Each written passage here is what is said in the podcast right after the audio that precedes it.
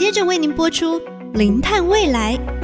本节目由联发科技教育基金会赞助。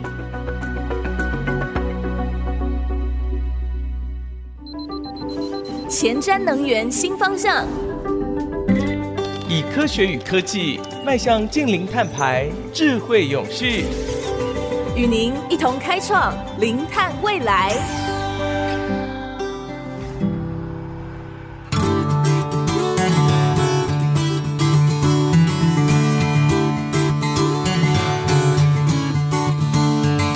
各位听众朋友，大家好，这里是 IC 之音竹科广播 FM 九七点五，欢迎收听《零碳未来》节目的播出，我是主持人贾欣欣。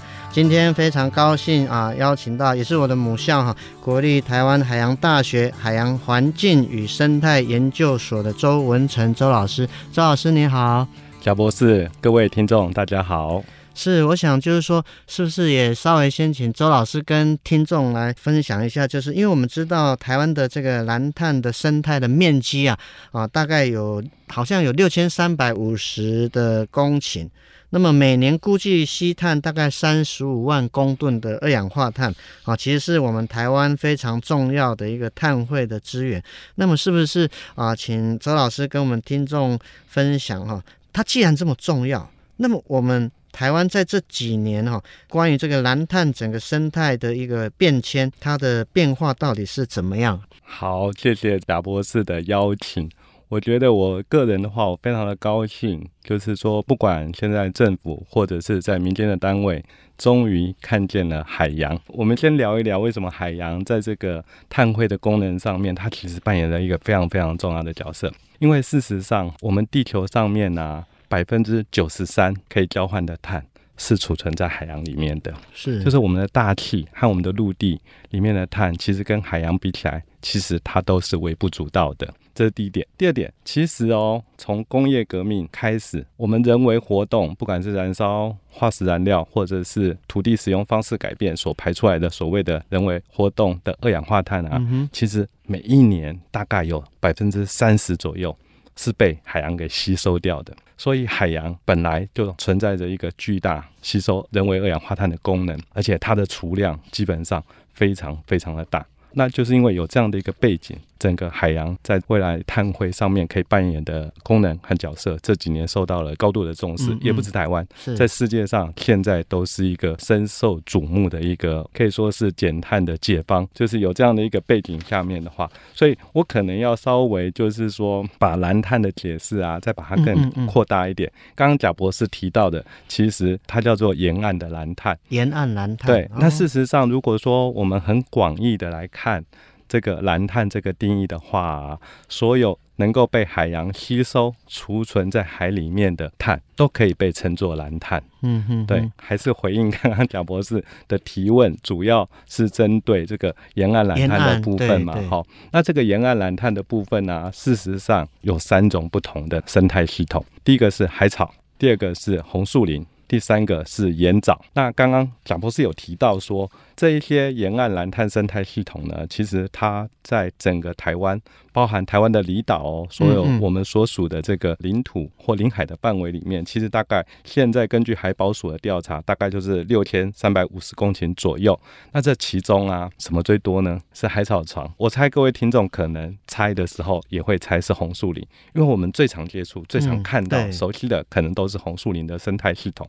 这个不是各位的问题，因为我们的海草绝大多数。在哪里呢？东沙哇，那个地方就是一般人到不了。是我们我们刚刚讲有六千多公顷的沿岸生态系统，但是事实上海草就占了五千五百公顷。这五千五百公顷里面，百分之九十九在东沙，都在东沙，在东沙，东沙海域那一带。对，东沙它基本上是一个环礁，是是。然后它环礁的内缘都长满了海草，然后另外东沙岛本身四周。也都是蟑螂的海草，嗯、哼哼，所以东沙是我们最重要的那个蓝碳生态系统。是是是。好，那除了海草之外，事实上台湾第二多的、第二重要的沿岸蓝碳生态系统就是红树林，那个面积现在大概是六百八十公顷左右。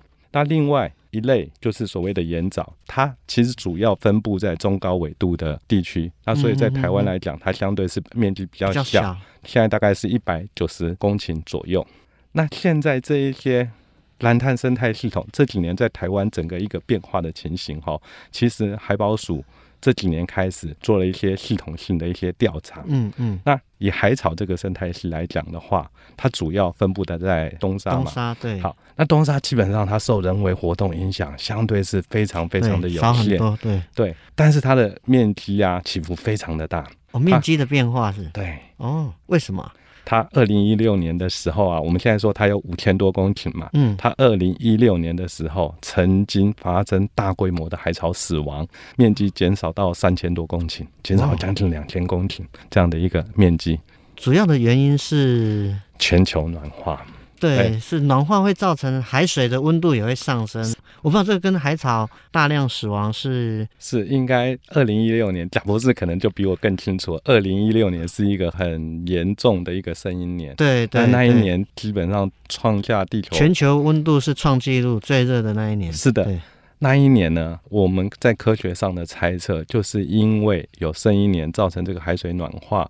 海水暖化的时候，事实上海水的橙化现象会就变得比较严重嘛。而且它东沙的环流，我们是觉得可能跟大规模的海流的变化有关。嗯哼嗯哼，它整个环礁的循环可能变差了。那一年，那就造成橙化加强，循环变差，变差就造成。它海水产生了缺氧的现象，嗯哼哼，现在认为主要是缺氧造成那一年度里面海草大量的死亡。是，那这个基本上你说跟人为活动没关吗？间接啦，对，它是一个比较 long term，比较长期的，对，是是是。那所以这个是那另外，其实就海草这个生态系统来讲的话，除了东沙以外。第二多的在澎湖，澎湖大概可能有将近一百公顷左右。嗯嗯，对，所以这两个地方大概就占了 台湾台湾绝大多数。台湾西部像垦丁那个地方都有零星的分布，但是面积都小很多。是是。但是澎湖呢，这几年的海草床啊，其实有减少的现象。嗯、那这个减少的话，跟人为活动就比较有关系。是是。对，以镇海，澎湖的镇海这个海草床来举例来看的话。嗯它曾经面积最大的时候可以到一百多公顷，嗯，那现在呢，大概减少到可能剩下三四十公顷。那这个减少跟港仔和蒋美渔港的开港晋升就有密切的关系，哦，就是跟我们在一个港口的建设可能会有关系。是的，还有就是提案的水泥化。这个都会造成栖地的、那个、受到破坏，对，受到影响。嗯嗯，对，所以就是说，就海草的生态系统的话，在台湾的大概的状况，在比较长期全球暖化的影响和这个人为活动的影响，其实都会造成它有消长和变化。嗯，那人为活动当然比较不可逆。是，那自然环境。东沙海草这几年其实慢慢的有在涨回来，所以又涨回大概五千五千多公顷，但是没有人可以保证说到了下一个 圣婴年来的时候，又一个强的声音，像今年很有可能是一个中等或强的这个声音出现。是是是是是。哎，那老师，我想再问一下，就是说红树林的这个破坏，人为的破坏，大概是比较偏向哪一种？也是因为过度的开发吗？还是？这也是一个好问题。这个贾博士，或者说各位这个听众跟你们报告，其实，在台湾啊，红树林不但没有减少，红树林是逐年增加的。是，至少从民国大概六十五年，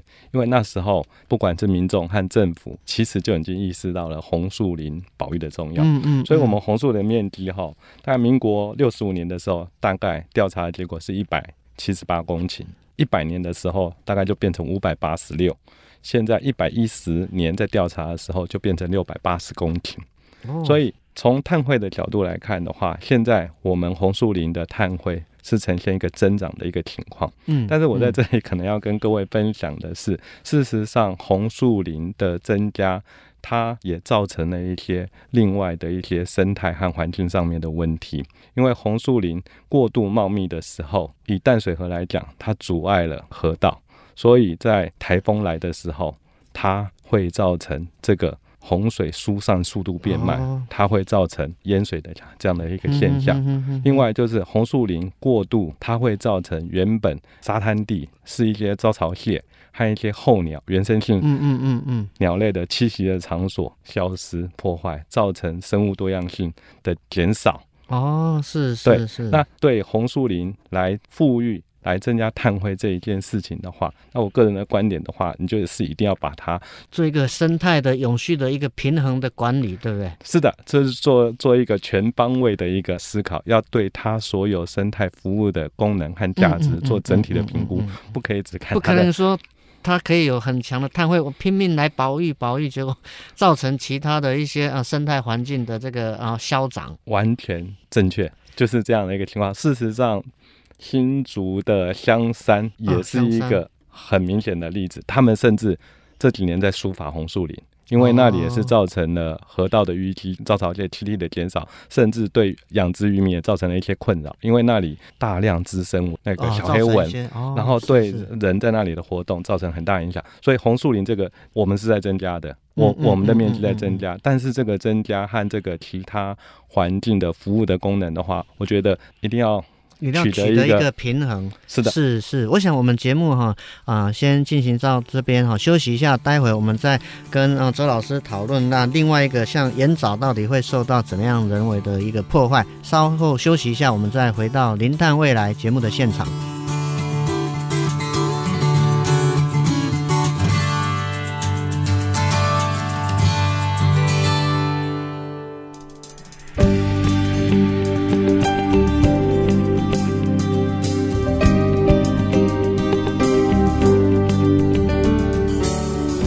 到我们零碳未来节目的现场。我们今天非常高兴为大家邀请到国立台湾海洋大学海洋环境与生态研究所的周文成周老师。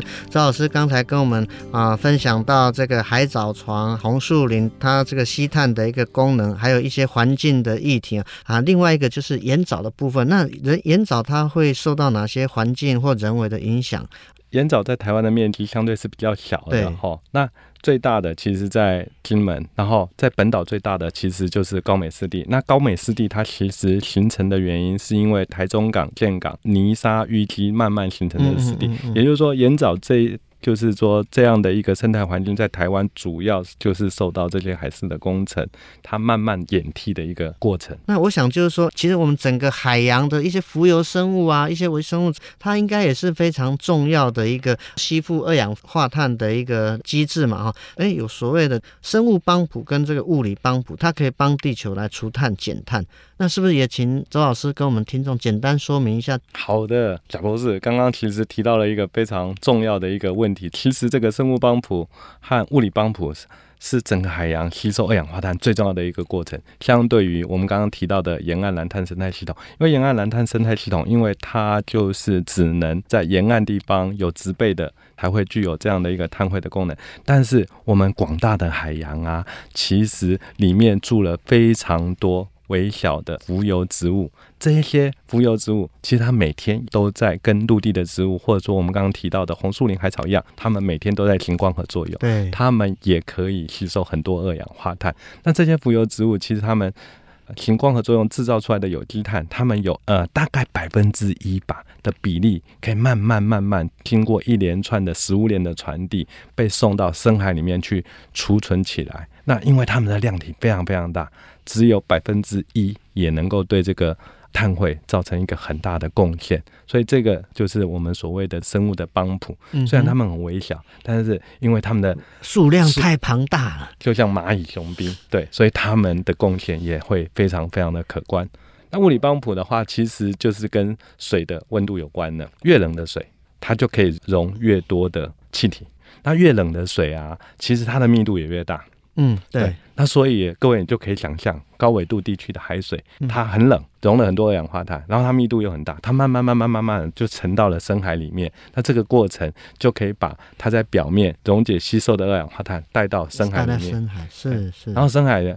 环流的时间尺度大概是一千年，所以这些碳至少在一千年之内，它不会再回到大气里面。那这个过程就是所谓的物理帮浦。那像台湾这方面，我们在蓝碳富育啊，或者是策略上面、政策上面，老师您不知道有没有一些看法，或者说我们政府要应该在这一块怎么样的一个呃作为？其实我觉得我们现在政府对于所谓沿岸蓝碳这一块的工作啊，已经做了相当的努力，而且也有了相当的成果。就好比我们刚刚讲说东沙，嗯嗯，是我们最大的一个海草床。那事实上，东沙现在已经划进了海洋国家公园的范围，所以它基本上已经受到了很好的保护。需要再加强的就是把我们现在的这一些措施呢，把它整个制度化、法制化，要纳入将来这个所谓的海洋保育法里面的一个规范。这样子，我相信对于我们现在的保育的工作，至少在法律上面的基础，而且能够更落实、更有系统化的来推动这样的一个工作。嗯嗯嗯那在国际上面呢、啊？因为如果说最后大家啊、呃、看重这个蓝碳或整个广大海洋它整个吸附二氧化碳的一个能力，我们怎么样去让企业它能够有一些投入在这一块？其实讲这个问题，应该很多企业现在都讲问嘛，哈，嗯，我们去陆地上种森林就可以拿碳权嘛，陆地种森林可以算，海里面的这一些蓝碳沿岸蓝碳生态系统里面。科学上面的研究就是证实哈，它的吸碳和储碳的能力啊，比陆地的森林大概都要高上五到十倍。所以可以种森林，为什么不能种海草？是。那这个工作现在在台湾呢、啊，现在在推动，但是还没有完成相关的规范。台湾现行的制度的话，就是要透过环保署的温室效应气体减排的一个专案的抵换。那要做这个抵换的时候，第一件事情。你的方法学要能够被环保署给认证，就是我赋予这个到底能够换多少碳？是这个方法不是你说的就算了，哦、这个环保署环保要认，对他要认证，他同意。所以我们第一个应该要推动的就是，不管企业、学术界或者是产业界，应该合力来推动这个方法学的被建立，然后送到。环保署尽快的进行认证。哦，那这个一旦能够被认证之后，我觉得同步要推动的就是第三方，哦，第三方认证认证机构也要能够同步的被建立。因为现在就我所知啦，国内还没有一个第三方认证的机构能够对。蓝碳的部分来进行验证，不要到时候环保署方法认证了，结果找不到，结果没有人可以做第三方。是的，所以这件事情要同步的推动。OK，是同步进行，没错。那我想另外一个就是说，呃，在科学研究上面，是不是有一些建议，在政府或学界上面，是不是能够在这一块，是不是有怎么样的一个投入？个人的话会非常建议，除了这个沿岸蓝碳的富裕这个工作，一定要积极的推动，因为它是马上现在已经有相对来讲比较成熟的一个方法学，已经在国际上被认可，所以这个可以马上推动，马上来做。但是除了这个以外的话，关于其他海洋碳汇的，不管是基线的调查。或者是碳汇潜能的这个开发啊，我们应该要投入更多的资源。简单的讲哈，像现在有一块讨论的也很多，就是关于大藻的养殖，就是海藻，像昆布啊，或者是青林菜，嗯嗯，或者是像石花、石花。菜，这些通通是海里面的植物。理论上，它们也行光合作用，它们也可以固碳，是，但是它们的碳汇的功能，其实现在。不清楚，不清楚。哦，就是它长出来到底有多少比例可以被输送，或者有没有可能把它制作成一些长生命体的材料，然后把它封存起来，这方面我觉得是我们可以去探索的一个面向。另外，假如就是说更深入的科学来看的话，其实海里面除了我们刚刚讲光合作用形成的这些颗粒态的有机碳之外，其实在整个生命的这个周期里面，它会释放出来一些所谓溶解态的有机碳。那科学家对这个溶解态的有机碳在海里面定能的结果，其实它的岁数啊，这个是千年老妖，它 都达到千年到万年这样的一个时间的尺度。那也就是说，如果我们现在能够了解。这个生物生长过程释放出来的这些所谓的溶解态的有机碳，它有多少比例可以转化成这种长生命周期，也就是所谓的这个惰性的有机碳的话，我们能够提高这个比例的话，也是一个可以去加强海洋碳汇功能的一个角色。另外还有就是说，像这个我们刚刚讨论很多的这个沿岸蓝碳的话，我们现在如果只考虑它富裕哈，它富裕到一定的程度以后，其实它的碳汇功能就很有限了。嗯哼，对，因为它的植物每年就是长，然后死，然后送出去。但是科学上面也有一些可能性，可以让这个碳汇的功能源源不绝。那这个可能跟它生长的一些底质的环境有关。就好比说，我们发现今天在这个碳酸钙和这个所谓的细酸盐类不同的沉积物上面，同样生长海草。但是生长在这个碳酸盐上面的这个海草，它有源源不绝的一个吸碳的能力，这个就牵涉到植物生长，它造成这个沉积物里面的一些所谓的地球化学的反应，嗯嗯、地化反应，对，嗯、它会回馈到这个水体里面，那这个改变会也会影响到水体的吸收二氧化碳的能力。我想这些都是在科学上对这个东西都还算是所知有限，但是它都有可能让我们。进一步来提升整个海洋碳汇的能力。嗯，需要政府在大力的这个赞助，而且需要有长远的一个眼光啊！是是是，是要有更长远眼光看，不要只问说我们在做这件事，明年可以吸多少碳，可以产生多少的碳权，要对应有多少经济的产值。我绝对同意这个非常的重要，这重要了。但是其实老师刚才有提到，还有很多长远一些科学性。周老师，我觉得让我们眼界一开，对我们常常忘了，海洋占了地球的表面面积那么大。将近有百分之九十以上的人类排放的温室气体是被这个海洋海水所吸收的，我们对它的了解真的是还是那么不够啊，所以真的是需要有更多啊这方面的有识之士的投入。那我想我们今天真的是非常高兴啊，为大家邀请到啊国立台湾海洋大学海洋环境与生态研究所周文成啊周老师跟我们谈谈蓝碳的现况以及未来政府应该怎么做。我们再次谢谢我们的周老师。那我们的节目呢，除了在 IC 之音官网 AOD 可以随选随听，也同步在 Apple Podcast。Google Podcast 还有 KKBox 上线，欢迎大家上 Podcast 搜寻“零碳未来”四个关键字，记得按下订阅，才不会错过每一集精彩的节目。节目进行到这里，感谢大家的收听，我是贾欣欣，下周同一时间我们再会。本节目由联发科技教育基金会赞助播出，联发科技教育基金会邀您一起响应净零碳排，以知识驱动更好的未来。